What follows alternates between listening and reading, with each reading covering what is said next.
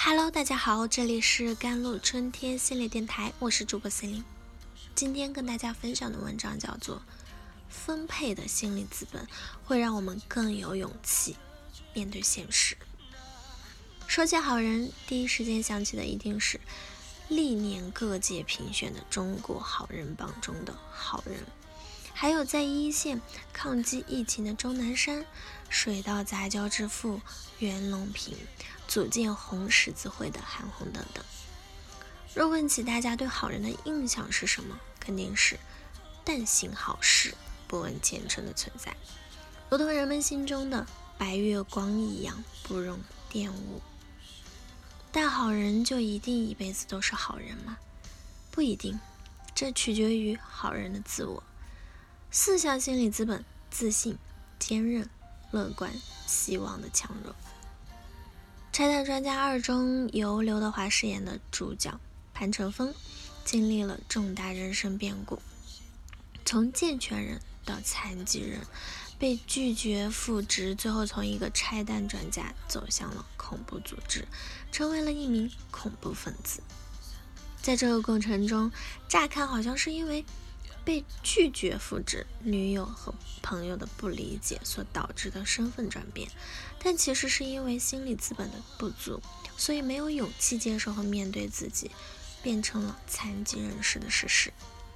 潘成峰身体健全的时候，他是风光无限、救人不要命的拆弹专家，会故意弄洒红酒泼到心仪的人的制服上，只为了让他从此记住他。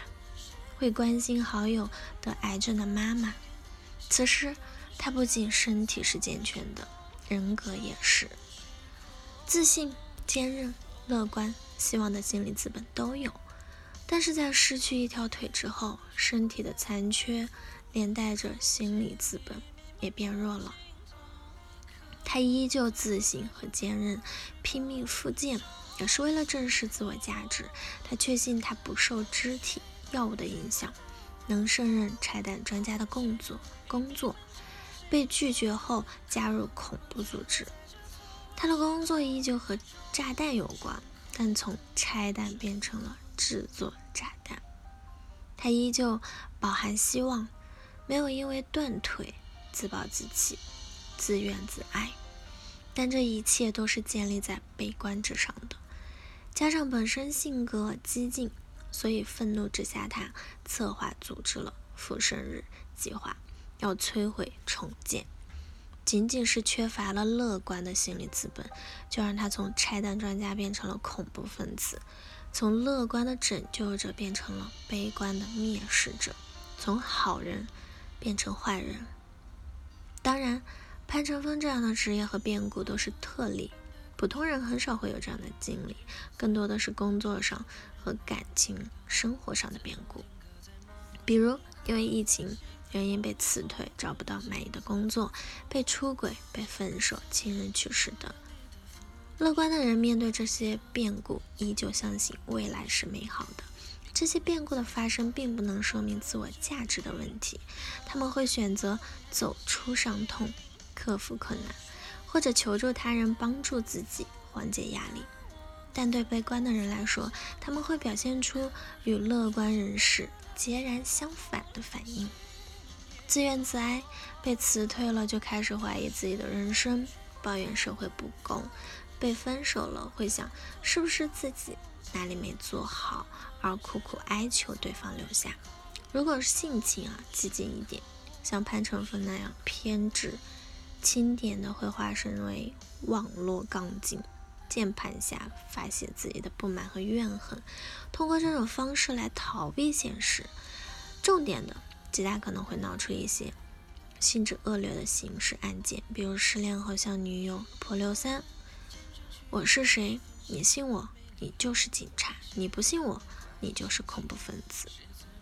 潘成峰问的不是庞林，信的也不是庞林，而是他自己。乐观和悲观主要在于心态的变化。乐观的心态会让我们有勇气面对生活中的变故，帮助我们保持健康的身身心状态，创造幸福的未来。人生不如意十之有八九，如果用悲观的态度生活，那生活早已把我们压入泥地了。但生活真的有那么糟糕吗？乐观的人会看到屋脊上绽放的小花，感叹它顽强的生命力；会看到今天的自己比昨天又进步了一点点；会被朋友的记挂而感动；会活在当下，看到身边的美好。而悲观的人会感叹这朵花不久后就要死去，进步这么慢，怎么比得上别人？朋友最终也会变成别人的朋友。潘成峰最终重新选择善，起决定作用的还是失意，失意带走了，也回归了自我，也就是乐观的心理资本。生活确实有很多变故，但并不妨碍我们享受当下，感受当下。只是要有一个强大的自我和分配的心理资本，乐观，让我们有足够的勇气接受和面对现实，从而改变现实，得到自己想要的结果。所以，你可以决定你是什么样的，用什么样的态度生活，面临什么样的体验，一切根源在我。不妨勇敢一点，乐观面对，做自己想做的人。好了。以上就是今天的节目内容了。